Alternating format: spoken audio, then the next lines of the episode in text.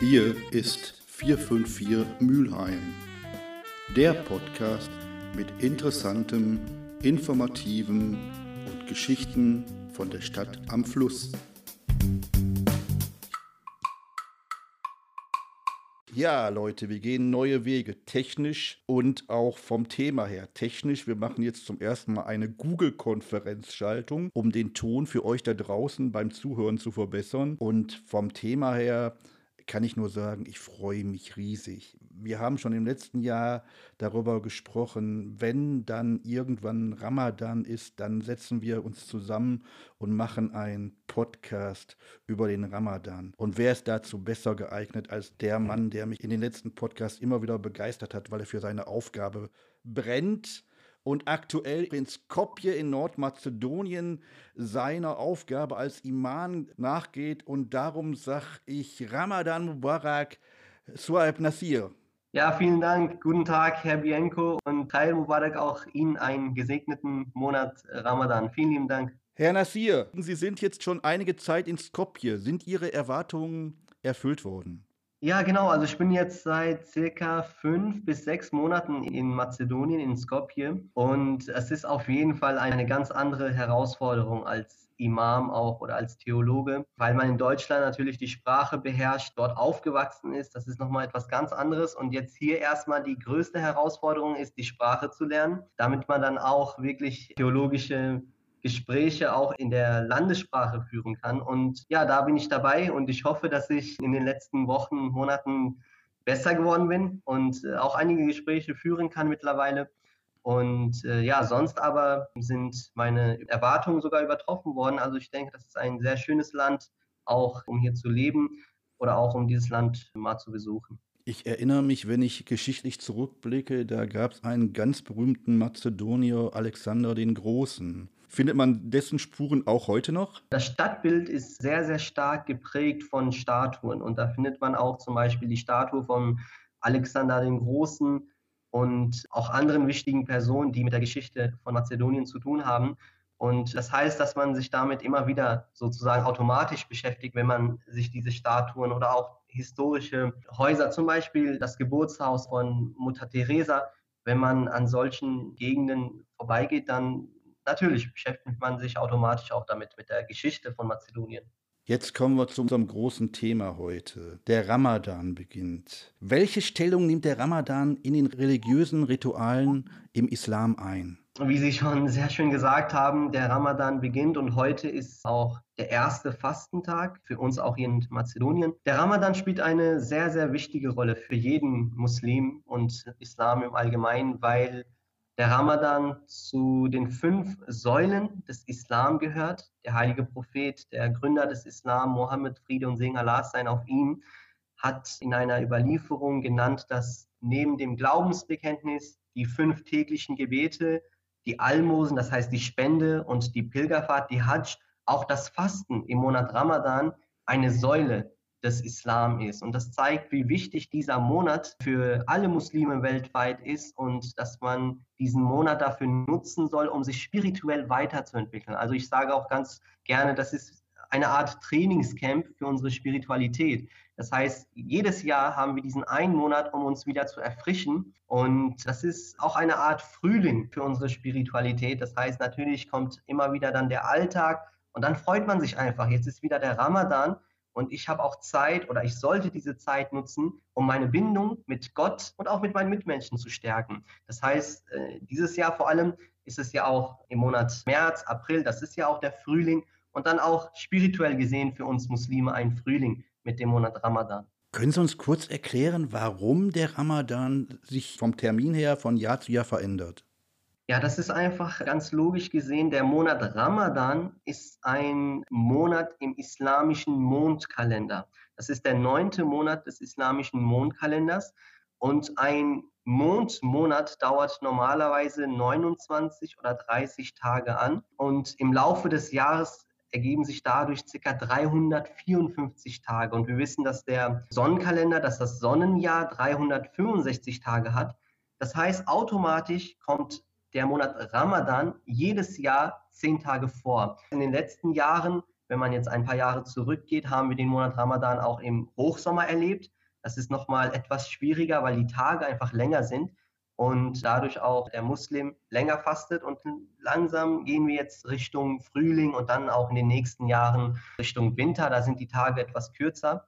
Und der Grund ist einfach, dass der islamische Kalender ein Mondkalender ist und einfach zehn Tage weniger hat als der Sonnenkalender. Ich kann mir vorstellen, dass die ersten Tage des Fastenmonats auch körperlich die anstrengendsten sind, weil der Körper muss sich erstmal wieder an den Entzug von Speis und Trank gewöhnen. Aber ich denke so aus eigener Erfahrung, so nach drei, vier, fünf Tagen setzt dann so eine Euphorisierung ein und dann kommt das Fasten, sag ich mal so, zur vollkommenen Blüte. Ist das bei Ihnen auch so? Ja, absolut, Herr Bianco. Sie haben es auch sehr gut erfasst und äh, sehr gut genannt, dass der Körper sich ja auch an etwas erst einmal gewöhnen muss. Und ähm, also wie gesagt, heute ist der erste Tag, der erste Fastentag und man spürt es natürlich vielleicht in den ersten Tagen etwas mehr als nach drei, vier oder fünf Tagen. Das stimmt. Aber trotzdem würde ich sagen, also meiner Erfahrung nach, ich würde auf jeden Fall sagen, dass Gott sehr stark hilft, weil Gott ja auch sagt, dass das Fasten für Gott ist. Jede andere gute Tat, zum Beispiel auch die Gebete, sind für den Menschen selbst. Das Fasten ist für Gott und Gott wird denjenigen, der für ihn, der nur für Gott fastet, auch sicherlich die Kraft dafür geben oder auch den Willen dafür geben, das auch auszuhalten. Und das spürt man meiner Meinung nach auch, weil jeder Muslim auch vor allem mit großer Motivation in diesen Monat reingeht. Und das beginnt mit dem ersten Tag. Und wenn man einen starken Willen hat und sich auf das Wesentliche konzentriert, dann gewöhnt sich auch automatisch sozusagen die Gedanken oder auch der Körper daran, dass man Gott fastet und dass natürlich auch sehr viele Segnungen dahinter sind. Aber trotzdem sind die ersten Tage natürlich etwas schwieriger, vor allem zur Mahlzeit, das heißt auch mittags. Aber danach geht es ja auch Richtung Fastenbrechen am Abend und dann passt es eigentlich auch. Also man sollte sich auch in dieser Zeit ja natürlich auch spirituelle Sachen konzentrieren, auf den Glauben konzentrieren. Und wenn man die Zeit meiner Meinung nach gut nutzt, dann hat man gar nicht die Zeit darüber nachzudenken, ach, wie viele Stunden sind jetzt noch bis zum Fastenbrechen, wie lange muss ich denn noch aushalten, sondern man konzentriert sich darauf, dass man sich einfach verbessert und auf die Selbstreform in diesen Tagen. Ich habe bei der Vorbereitung der Sendung gelesen, dass neben dem körperlichen Fasten auch die moralische Ebene eine große Rolle spielt. Und dazu meine Frage, wird tatsächlich während des Ramadans innerhalb des Islams weniger gelogen? Ja, auch eine sehr, sehr gute Frage, Herr Bianco, und vor allem eine sehr wichtige Frage. Also meiner Meinung nach, und so lehrt es uns auch der Islam und Gott im Heiligen Koran, spielt das Körperliche keine so große Rolle, sondern eher das Spirituelle. Das heißt, dieser Monat ist für uns da, um uns in der Gottesfurcht, um sich selbst in der Gottesfurcht zu steigern. Allah sagt auch im Heiligen Koran, indem er diesen Monat anspricht und auch das Fasten anspricht, warum fasten wir? Damit wir uns verbessern, damit wir unsere Gottesfurcht erweitern. Und wie gesagt, dass man zum Beispiel von morgens bis abends, das sind einige Stunden nichts trinkt, nichts isst, das würden sehr viele Menschen aushalten. Also daran gewöhnt sich der Körper auch. Aber es liegt vor allem oder das Wichtige ist, dass man diese Zeit nutzt, um sich spirituell weiterzuentwickeln. Das heißt, um seinen täglichen Ablauf, das, das soll ja auch nicht so sein, dass man fastet und dann den ganzen Tag überschläft oder nichts macht. Nein, damit hat man gar nichts erreicht, sondern es geht vielmehr darum, sich zu verbessern. Also ich habe vorhin auch die Selbstreform angesprochen. Es ist sehr, sehr wichtig zu schauen, wo liegen meine Schwächen? Wie habe ich das vergangene Jahr verbracht? Wo waren meine Schwächen? Wo muss ich mich jetzt verbessern? Gott hat mir die Möglichkeit gegeben, wieder diesen heiligen Monat, der Monat ist für uns ja heilig, diesen heiligen Monat zu erleben.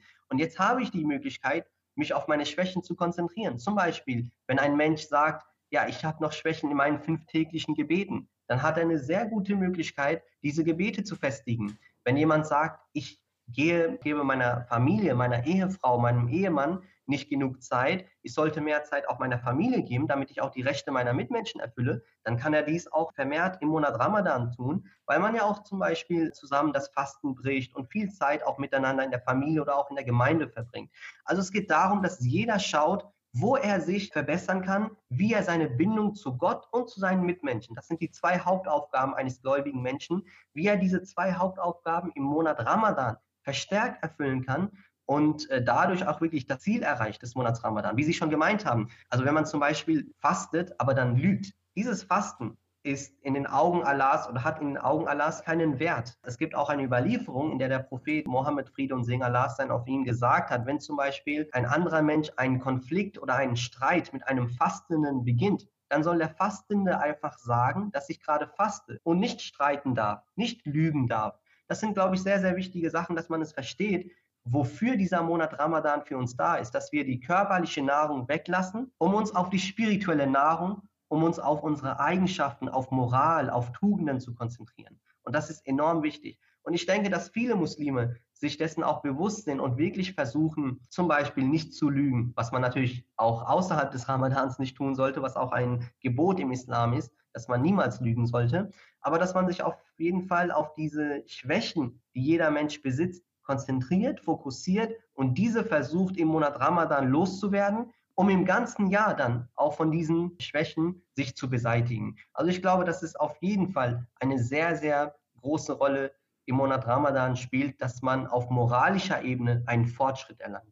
Imam Nasir, Sie haben das jetzt in einer unheimlich eindrucksvollen Weise geschildert und ich kann mir vorstellen, wenn jemand so für seine Aufgabe brennen. Und da haben wir beide schon häufig in unseren Interviews darüber gesprochen. Sie brennen für diese Aufgabe des Imam und auch dann für die Fortführung im Ramadan.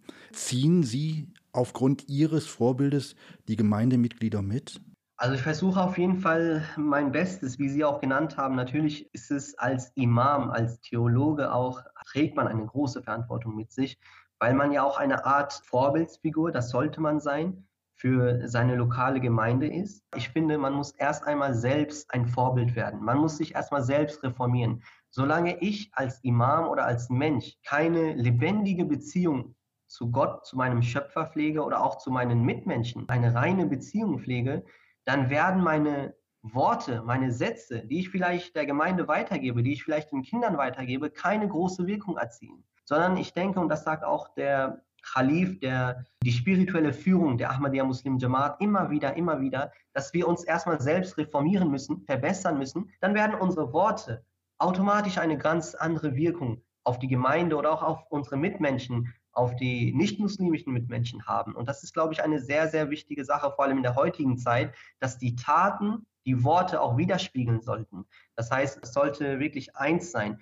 Und klar, das versucht man nicht nur im Monat Ramadan, aber vermehrt im Monat Ramadan, dass man sich auf die Gebete fokussiert, dass man auch versucht, dass die Gemeindemitglieder auch verstärkt einen Wert darauf legen, die Gebete im Gebetszentrum in der Moschee verrichtet. Und dann auch natürlich immer wieder kleinere Predigten, Unterricht mit den Kindern, dass man sich zusammen auch dieses Gemeinschaftsgefühl, dass man das auch spürt im Monat Ramadan und dadurch auch alle mitzieht, dass die Kinder mitgezogen werden, auch Kinder, die vielleicht wegen ihres Alters noch nicht fasten, aber denen auch bewusst gemacht wird, was der Ramadan eigentlich ist, also was für eine Wichtigkeit der Monat Ramadan auch für uns Muslime hat.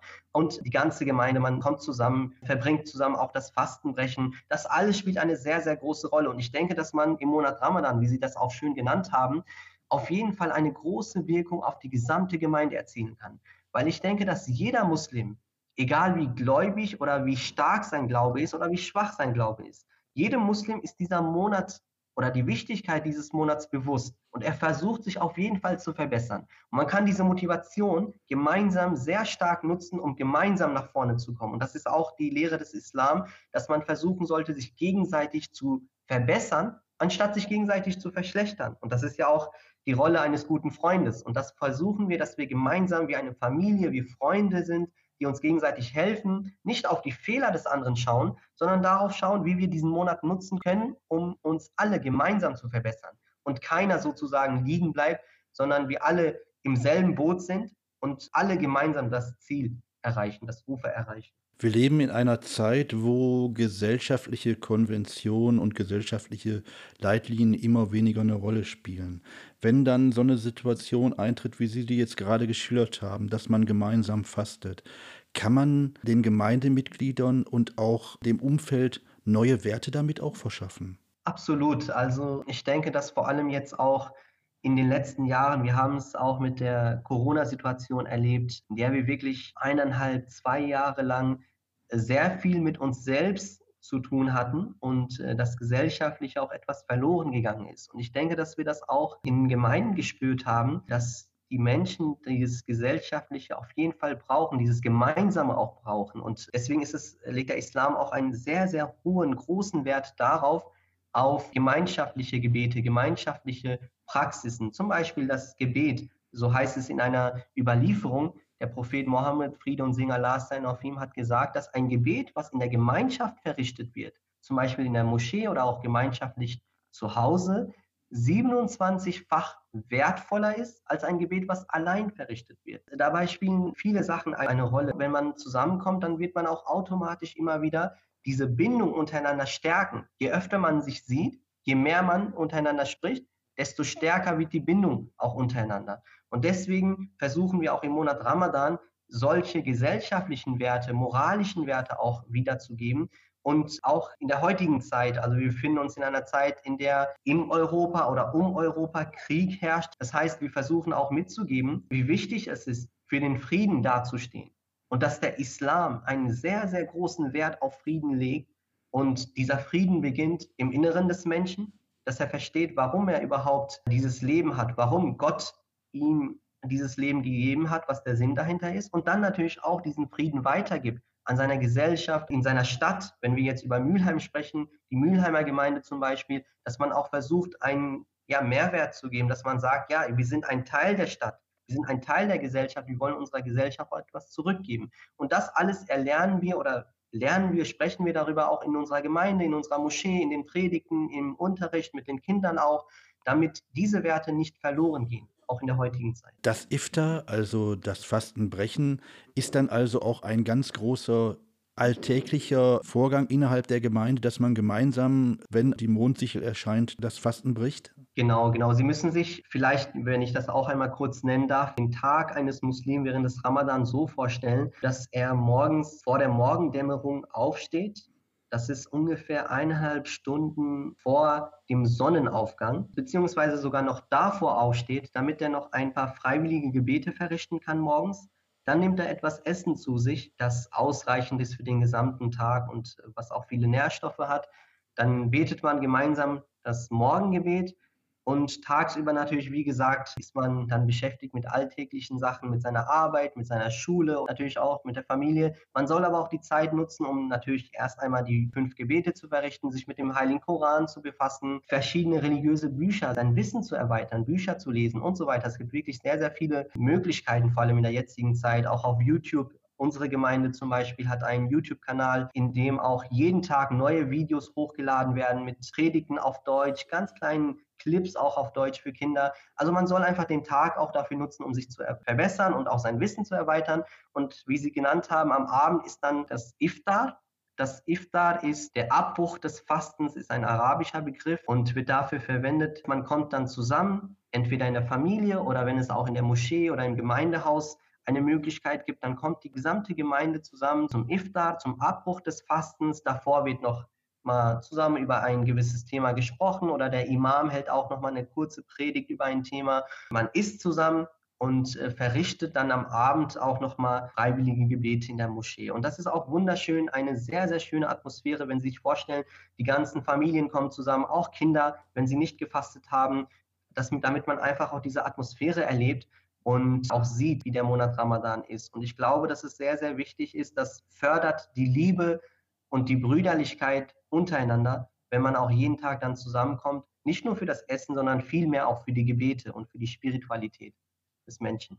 Kann ein Moslem, der während des Ramadans körperliche oder sportliche Höchstleistungen bringt, also sagen wir mal, da nimmt jemand an den Olympischen Spielen teil oder ein Fußballer hat eine Weltmeisterschaft, kann er dann auch das Fasten aussetzen?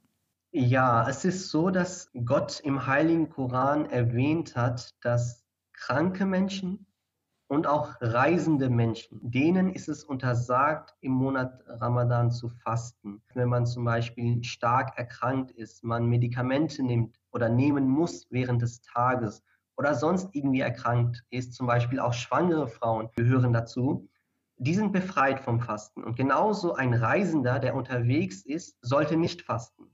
Das ist ein Gebot Gottes. Jetzt stellt sich die Frage, was ist mit Menschen, die, wie sie schon meinen, körperliche Höchstleistungen bringen, sei es im sportlichen Bereich oder auch im alltäglichen Arbeitsbereich. Da muss man sagen, dass jeder für sich selbst entscheiden muss. Das heißt, wenn er wirklich denkt, dass diese körperliche Leistung oder Höchstleistung gefährdet ist, auch während oder wegen des Ramadan, wegen des Fastens, dann gehört er vielleicht auch zu der Kategorie krank und würde diese Fastentage dann später nach dem Ramadan nachholen. Ich kenne auch von Fußballspielern, da sieht man auch immer wieder, liest man auch Artikel, dass einige Fußballspieler zum Beispiel jeden Tag fasten und für diese Spiele auch während des Spiels dieses Fasten kein Problem ist, weil der Wille sehr stark ist und wie ich auch selbst denke, dass Gott einem Menschen auch wirklich sehr, sehr viel Kraft gibt. Aber wenn ein Mensch denkt, dass er das gar nicht schaffen wird, zum Beispiel im Sommer, wenn es auch heiß ist und äh, es ist auch ja dann natürlich nochmal etwas schwieriger. Wenn er es denkt, er wird es nicht schaffen, dann gehört er zu der Kategorie krank und würde diese Tage sozusagen nachholen. Ich kann vielleicht auch nochmal mein eigenes Beispiel geben. Also ich weiß, dass ich vor einigen Jahren, als ich auch in der Hochschule für die islamische Theologie war und wir unsere Prüfungen hatten, diese Prüfungen fanden im Monat Ramadan statt. Und das waren auch Sommermonate. Ich kann mich erinnern, dass die meisten Studenten gefastet haben und es sogar gut getan hat. Es war vielleicht etwas anstrengender zu lernen während des Fastens, aber ich bin mir sicher, dass Gott uns allen natürlich, Allah uns allen sehr, sehr stark geholfen hat, auch während den Fastentagen dann auch die Prüfung zu bestehen. Also ich denke, Gott hilft da sehr. Es braucht natürlich Willenskraft, aber wenn jemand denkt, es ist äh, nicht möglich, dann würde er sozusagen, wenn seine Absicht rein ist, zu der Kategorie krank gehören und er würde nachfassen. Man sollte es aber nicht als Ausrede nutzen. Jeder hat natürlich eine Arbeit, da haben auch körperliche Arbeit, manche haben andere Art von Arbeiten. Man sollte es nicht als Ausrede nutzen, aber wenn man wirklich denkt, äh, man gehört jetzt zu der Kategorie krank, dann könnte man es nachholen. Das Iftar beginnt traditionell mit einer Dattel und einem Glas Wasser oder einem Glas Milch. Was ist der Hintergrund dieser Tradition? Ja, der Hintergrund dieser Tradition ist ganz einfach, dass dies eine Sunna, das heißt eine Praxis des Gründers des Islam, des heiligen Propheten Mohammed, Friede und Segen Allah sein auf ihm war, dass er das Fasten erst einmal mit einer Dattel gebrochen hat und dann ein Glas Wasser zu sich genommen hat. Und wir Muslime versuchen in jeglicher Hinsicht der Sunna, der Praxis des Propheten Mohammed, Friede und Segen Allah sein auf ihm zu folgen, die wir auch aus den Ahadith-Büchern erfahren. Und das ist zum Beispiel eine Praxis, die wir dann im Monat Ramadan auch mitnehmen. Das werden Sie auch überall sehen, dass Muslime sich dann nochmal Datteln kaufen und zu Hause auch Datteln da sind. Und wirklich der erste Biss sozusagen nach dem Fasten ist der Biss in die Dattel und dann trinkt man noch ein Glas Wasser. Als wichtigster Tag im Ramadan neben natürlich dem Bayram gilt die Laylat al-Qadr, die Nacht der Bestimmung. Was ist die Bedeutung dieser Nacht? Genau dazu gibt es auch verschiedene Erläuterungen von verschiedenen muslimischen Gruppierungen. Wir von der Ahmadiyya Muslim Jamaat und unser Gründer, der verheißene Messias, Hazrat Mirza Ghulam Ahmad aus Qadian, hat diesbezüglich auch genannt, was denn eigentlich mit der Laylatul Qadr gemeint ist. Also Lail im Arabischen ist eine Nacht und Al-Qadr oder Qadr bedeutet Bestimmung. Und so wie Sie das auch bereits übersetzt haben, also die Nacht der Bestimmung. Was ist damit gemeint? Wir erfahren davon auch im Heiligen Koran und auch in verschiedenen Ahadith, dass der Prophet Mohammed, Friede und Segen Allah sein, auf ihn gesagt hat, dass wir diese Nacht in den letzten zehn Nächten des Monats Ramadan suchen sollen, mit vielen Gebeten. Und vor allem in den ungeraden Nächten der letzten zehn Nächte ist die Wahrscheinlichkeit sehr hoch, diese Nacht für sich selbst zu erleben. Wie gesagt, der Monat Ramadan ist allen voran dafür da, dass man die Bindung zu Allah, zu seinem Schöpfer stärkt, dass man sich spirituell weiterentwickelt. Und die letzten zehn Tage, das erfährt man auch aus dem Leben des Propheten, sollen nochmal verstärkt dafür genutzt werden, seine Gebete zu erweitern. Es gibt zum Beispiel auch die Praxis des Propheten, dass er im Monat Ramadan in den letzten zehn Tagen sich komplett zurückgezogen hat, nur in der Moschee war und tags und nachts wirklich die Zeit nur noch dafür genutzt hat, um zu beten. Und auch heutzutage sind viele Muslime oder nutzen viele Muslime die letzten zehn Tage, um sich komplett sozusagen zurückzuziehen, den ganzen Tag in der Moschee zu verbringen. Das nennt man Ittikaf, das heißt ein kompletter Rückzug und sich tags und nachts über nur noch mit Allah, mit, mit der Religion, mit dem Glauben zu beschäftigen. Das heißt, man hat kein Handy mehr, man hat keinen Kontakt für diese zehn Tage in, mit der Außenwelt, sondern man fokussiert sich sozusagen komplett auf Gott. Und diese Nacht der Bestimmung, für jeden kann diese Nacht der Bestimmung eine andere Nacht sein. Es muss nicht unbedingt eine Nacht für alle Muslime. Jeder sollte diese Nacht für sich selbst suchen. Es geht einfach darum, dass dieser Moment ein sehr starker Moment ist, dass Gott die Gebete des Menschen erhört.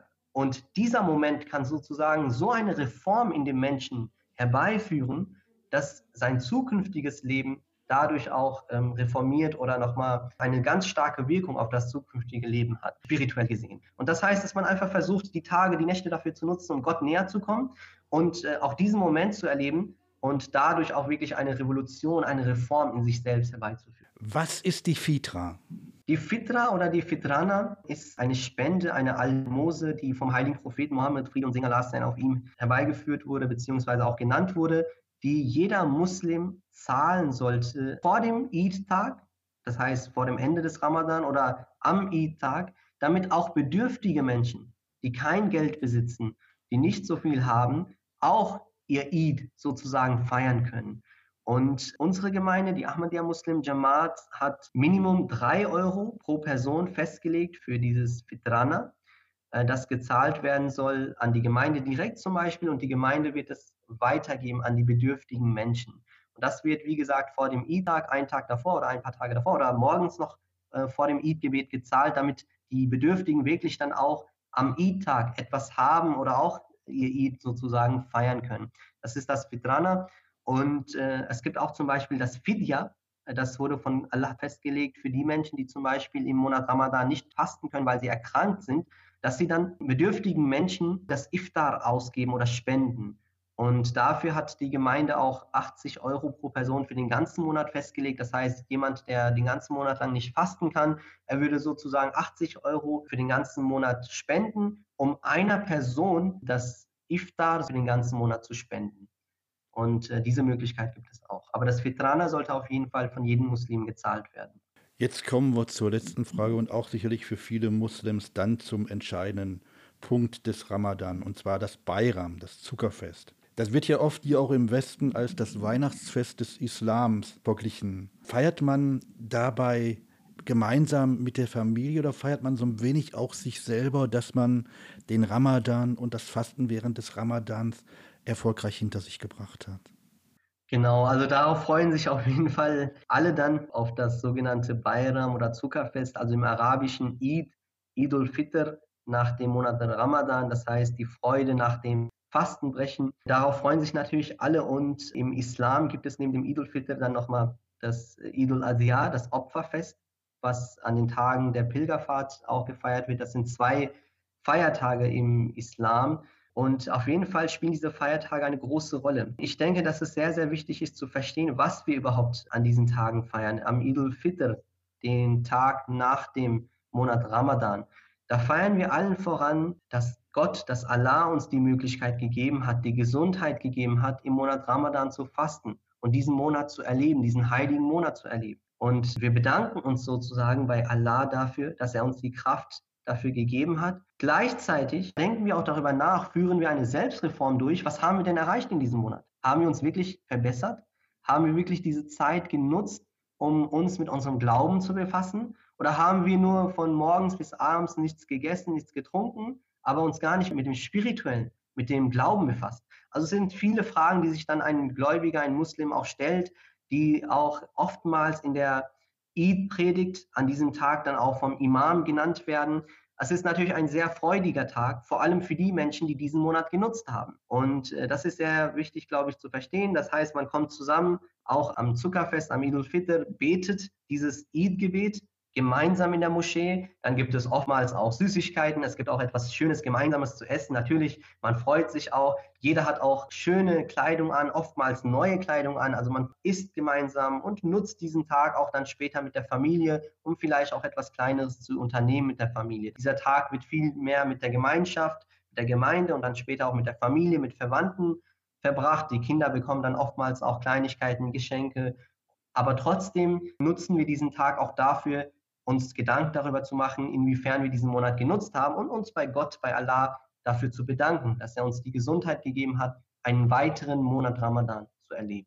Imam Suaib Nasir, Sie haben das jetzt so fantastisch erklärt und so fantastisch auch erzählt, dass man hingerissen zugehört hat. erst einmal für die nächsten 30 Tage nochmal Bayram Mubarak. Ich war jetzt hin und her gerissen von dem Gespräch, weil das, was sie immer schon in unseren Interviews auszeichnete, sie brennen für ihre Aufgaben. Das finde ich total toll. Ich hoffe, wir finden auch vielleicht dann am letzten Tag des Bayrams noch mal eine kurze Möglichkeit, um uns zu dem Erfolg des Ramadans ein bisschen auszutauschen, dass unsere Hörer auch noch mal so einen Eindruck bekommen, was dann zum Schluss des Fastenmonats passiert, ist bemühe eine Metapher. Für mich war der Ramadan ein Buch mit sieben Siegeln und dank Ihrer fantastischen Erklärungen sind die sieben Siegel gebrochen. Vielen lieben Dank. Vielen lieben Dank, Herr Bienko. Also ich kann es nur zurückgeben. Sie brennen ja auch für Ihre Aufgabe und das sehe ich auch immer wieder. Vielen Dank, dass Sie mir die Möglichkeit gegeben haben, auch darüber zu sprechen und immer wieder gerne, sehr gerne auch nochmal unterhalten über das Eid-Fest oder auch ein Resümee ziehen am Ende des Monats Ramadan, wie es dann auch gelaufen ist. Vielen lieben Dank für die Möglichkeit, Herr Bienko.